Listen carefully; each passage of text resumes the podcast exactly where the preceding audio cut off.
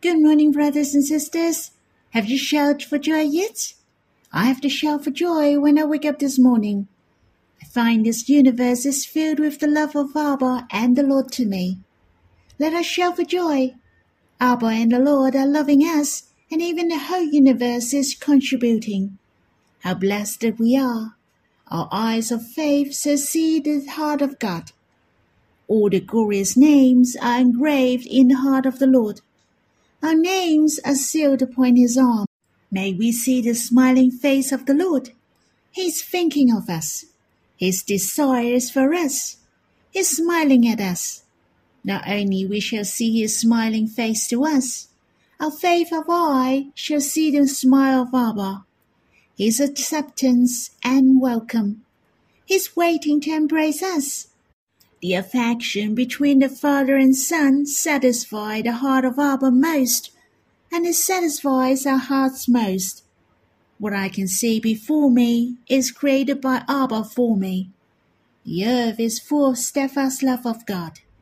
This universe is full of miracles of love, the creation of love. Brothers and sisters, our spiritual eyes should not be blurred by our feelings and circumstances we shall come to the Lord with full confidence. To enjoy His love in our mind by exercising our faith. I like to sing a hymn with you in Songs of Love 2, Song 38. My eyes of faith sees His heart. My eyes of faith see the Lord's heart engraved with my glorious name. See his precious thoughts and longing toward me. His countenance and his bosom are my joy, my satisfaction, perfect rest. My eyes of faith see the Lord, I'm seated with my lovely name. See his mighty and gracious hand upon me. His arms of love tightly hold me.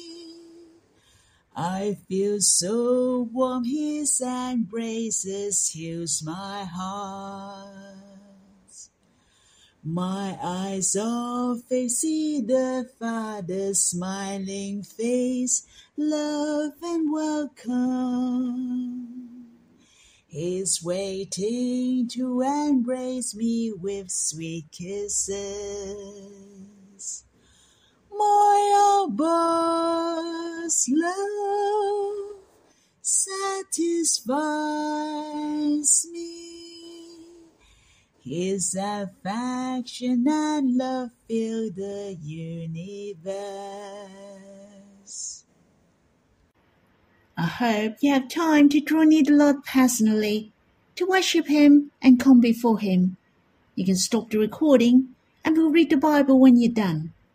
May the Lord bless you. Brothers and sisters, let us enjoy Psalm 33. Shall we read this psalm? Shout for joy in the Lord, O you righteous. Praise befits the upright. Give thanks to the Lord with the lyre. Make melody to him with the harp of ten strings. Sing to him a new song. Play skillfully on the strings with loud shouts. For the word of the Lord is upright, and all his works is done in faithfulness. He loves righteousness and justice. The earth is full of the steadfast love of the Lord. By the word of the Lord the heavens were made, and by the breath of his mouth all their host. He gathers the waters of the sea as the heap. He puts the deeps in storehouses. Let all the earth fear the Lord. Let all the inhabitants of the world stand in awe of him. For he spoke, and it came to be. He commanded, and it stood firm. The Lord brings the counsel of the nations to nothing.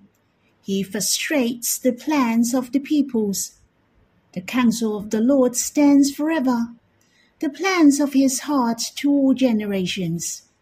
Blessed is the nation whose God is the Lord, the people whom he has chosen as his heritage. The Lord looks down from heaven. He sees all the children of man. From where he sits enthroned, he looks out all, all the inhabitants of the earth. He who fashions the hearts of them all and observes all their deeds. The king is not saved by his great army. A warrior is not delivered by his great strength. The war horse is a false hope for salvation, and by its great might it cannot rescue. Behold, the eye of the Lord is on those who fear him, on those who hope in his steadfast love, that he may deliver their soul from death and keep them alive in famine. Our soul waits for the Lord.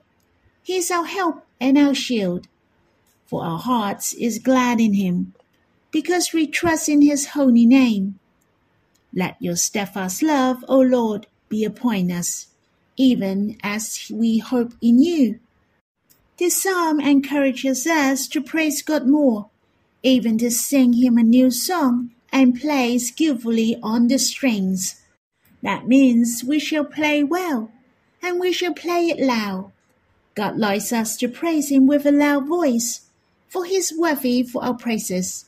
This reminded me of Psalm 146 mentioned I will praise the Lord as long as I live. I will sing praises to my God while I have my being. In fact, no matter who you are, shall praise God. He paved our path of life with love. Rightly, we shall praise Him. Psalm 150 is the last psalm and in the end mentioned. Let everything that has breath praise the Lord. Praise the Lord. Brothers and sisters, we are all breathing, right? We're the living being. Thus, we shall praise God. Surely we cannot stand until now without the grace, power, and loving kindness of God. I like to encourage myself and you that we shall praise God more. It is not during the meeting, but when you are on your own. I hope you voice out your praise to God in whatever circumstances encountered in life. Do you know what's the best voice of praise? Well, I don't think the best voice of praise is with the good melody, the good voice, in a happy mood. I find the best voice of praise is those who have experienced the afflictions and difficulties. They voiced out their praising to God from their hearts. This kind of praise is welcomed and blessed by God most. God doesn't like men to stand on a high mountain and facing the land of Canaan, looking at the promised land and being blessed, then they praise God. They can write and sing the hymn in the dark valley and in the land of fierce wolves. They can praise God. This is the true praise, and they are the best, the most sophisticated, the most faithful praising. This praise is the most touching. Agree? Brothers and sisters, if you're scared when praising the Lord during the meeting, well, let me tell you, your praise is the most beautiful, for it is not easy to overcome your trouble. Yet you voice out to praise Him. It's so treasurable. The Lord admires your heart. Well, Let's come back to this psalm. Seems the psalm has no title. Yet many people believe David was the one who wrote this psalm. Why? Because the previous psalm, which is Psalm 32, was written by David, and the last verse, Be glad in the Lord and rejoice, O righteous, and shout for joy, all you upright in heart, which is very similar to verse 1 of Psalm 33. Shout for joy in the Lord, O you righteous. Praise befits the right. As you can see, there is righteous, the upright, both appeared together in the Psalms, and it proclaimed to praise. Shout for joy and be glad. It happened that the last verse of Psalm 32 could join with the first verse of Psalm 33. Since these two psalms are connected nicely. No matter what, God hopes these two psalms are the help for us. Psalm 32 is to proclaim the blessing of forgiveness, and Psalm 33 is the praising for the wonders of his steadfast love. You see, in this psalm, the word steadfast love appeared in the psalm three times. Firstly, it is in verse 5. The earth is full of the steadfast love of the Lord. You see the creation of God and his heart to us. Since the earth is full of the steadfast love of the Lord, man shall hope in his love, to believe in his love, and longs to gain his love. In verse 18 mentioned, on those who hope in his steadfast love. God is treasurable, and man hopes in his love. Definitely, God will show his steadfast love. In verse 22, let your steadfast love, O Lord, be upon us, even as we hope in you. As you can see, those who hope in God shall never be put to shame. If I divide this psalm into three parts, this is how I put it. The first part is from verse 1 to verse 3. The psalmist call upon the righteous to praise God, just as I am calling upon you to praise Him. And from verse 4 to 19, there are reasons to praise God. Rightly, we shall praise God it is not only a command, but is generated from our hearts. We cherish Him and voice out our response of love. The psalmist gave us a lot of reasons for praising God from verse 4 to verse 19. I have counted briefly. There are at least 10. How about you read from verse 4 to verse 19? You're welcome to leave a comment if you have discovered any reason. I won't be able to share with you one by one. And the third part is from verse 20 to verse 22, which is the conclusion of this psalm. God will show steadfast love to us. Let me share with you some precious things about this psalm. In verse 1 mention, Shout for joy in the Lord, O you righteous. Praise befits the upright. Just like Paul said in the letter to Philippians, rejoice in the Lord. Or as mentioned in the letter to Romans, we also rejoice in God, in order to enjoy life and rejoice in the Lord. We shall see first that God rejoices in me, and he is overjoyed and dance for me, for we belong to Him. We are the righteous. We're justified by the Lord. We're free from guilt and come before God with the fullness of joy. I guess many people would like to live joyously, even though it is well known to the non believers. Happiness is not an emotional feeling, it is a decision or choice. It is you who pick to be happy or choose to be joyful. I find this saying of Happiness is a choice sounds reasonable. But the thing is, when the non believers want to choose to live happily, we cannot find a fountain of joy but the substitute as the entertainment to feed their hungry hearts. They didn't gain true happiness, but the Bible has told us the way to receive joy. This psalm mentioned, Shout for joy in the Lord. We shall choose to trust in God in any circumstances and to draw near Him. This is the way of joy which we shall choose. The writer of this psalm noticed the intention of God for all things is out of his steadfast love. Hence, what he saw the earth was not filled in confusion nor epidemic, but it is full of the steadfast love of the Lord. Brothers and sisters, our spiritual eyes shall see what God like. Otherwise, we don't know how to praise God in times of trouble, We shall praise God even in the days of our sorrows or in any situation. We shall comprehend the intention of God behind each matter is because of love. We're in the love of God all the time. In verse 3 mentioned, sing to him a new song, play skillfully on the strings, with loud shouts. When speaking of a new song, not only it appeared here, but also in Isaiah and the Revelation to John. The Bible hopes for us to experience the grace of God always by mentioning the new song, to have a different response to Him. God is real. We can experience Him, and it can be a new experience to us. I have had some trouble with my eyes for the last few years. It has deteriorated recently.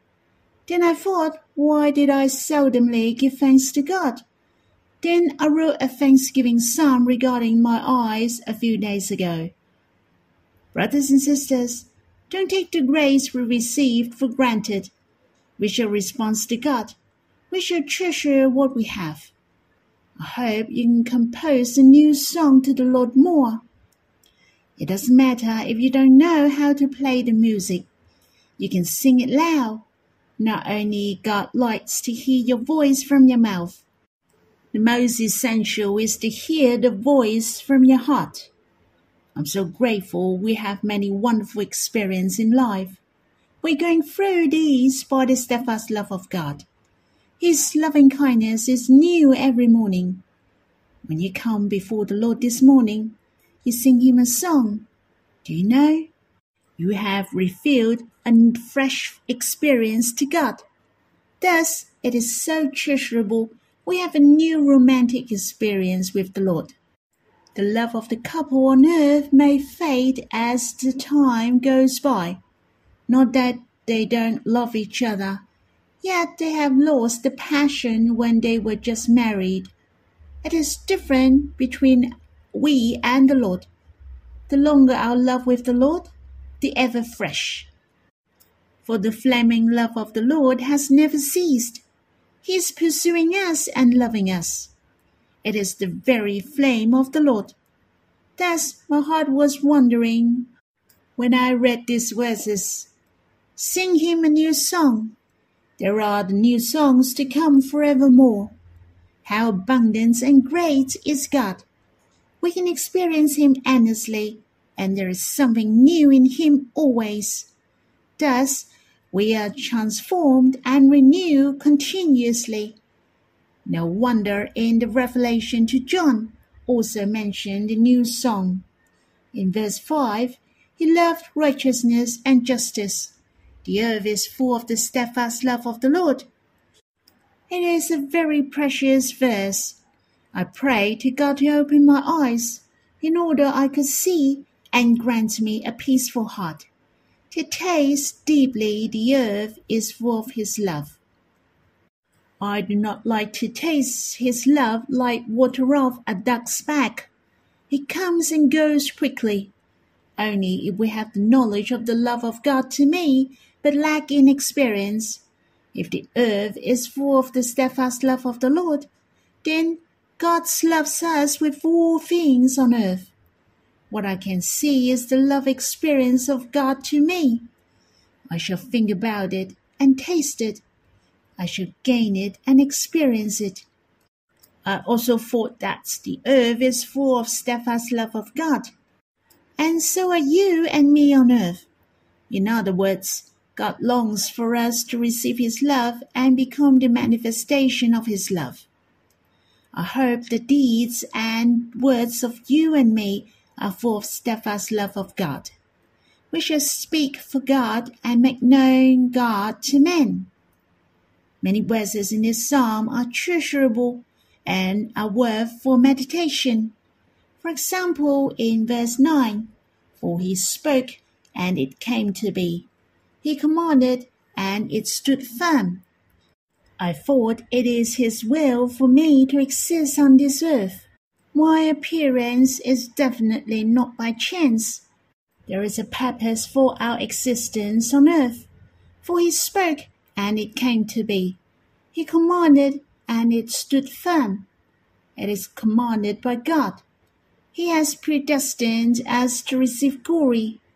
He predestined us to be his dear child. Thus, we have the rights to become the children of God, for it has been predestined by him. God predestined us to be the Lord's darling love. Brothers and sisters, God will not change his plan upon us. His glorious plan and his beautiful love dream will finish as well. My heart was so touched when reading, for he spoke and it came to be.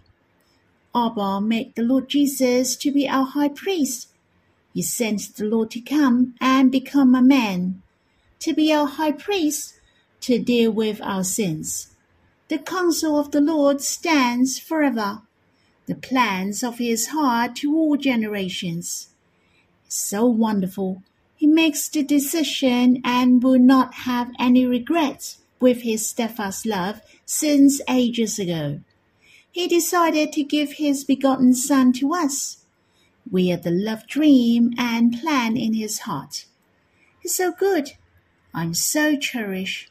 God has all these counsels for us, and all these thoughts exist from everlasting to everlasting. You and I are the leads in the thoughts of the heart of God, and He is happy to pay the greatest price for us. Brothers and sisters, have you ever thought we are the one who affect Him most? We are so precious in His heart. Rightly, we shall be gracious to Him. Lastly, I'd like to share the last session from verse 20 to 22.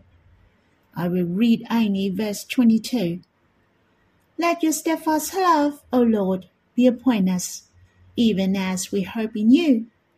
It mentioned, even as we hope in you. That means we shall have hope in him endlessly. It's true. If we would like God to send his steadfast love upon us, the meaning of hope has to gaze upon and to wait. As you can see the heart of Psalmist through verse 20 to 22. He also like us to be the same as him. Uh, Our soul waits for the Lord, and in verse 21 mention, because we trust in his holy name. Present tense was used in Psalm. Thus the psalmist has always been doing this. He waits for the Lord. He trusts in his holy name all the time. And verse 22 is the implementation even as we hope in Him, to come to God and enjoy His love always, to draw near Him and experience His steadfastness to pour upon us endlessly. Brothers and sisters, when we open our mouths wide, He will fill it. You will get according to your desire. If you want less, then it will be done as you wish. Brothers and sisters, do you have a desire to experience His abundance? To experience His personal love to you? If you have the longings, you should open your mouth wide. You should come before Him to be nourished and enjoyed. It is right to have a desired heart, but you have to go and get to the right place. The Lord is waiting for you and me to come before Him he will command his steadfast love upon us. That's all for my sharing.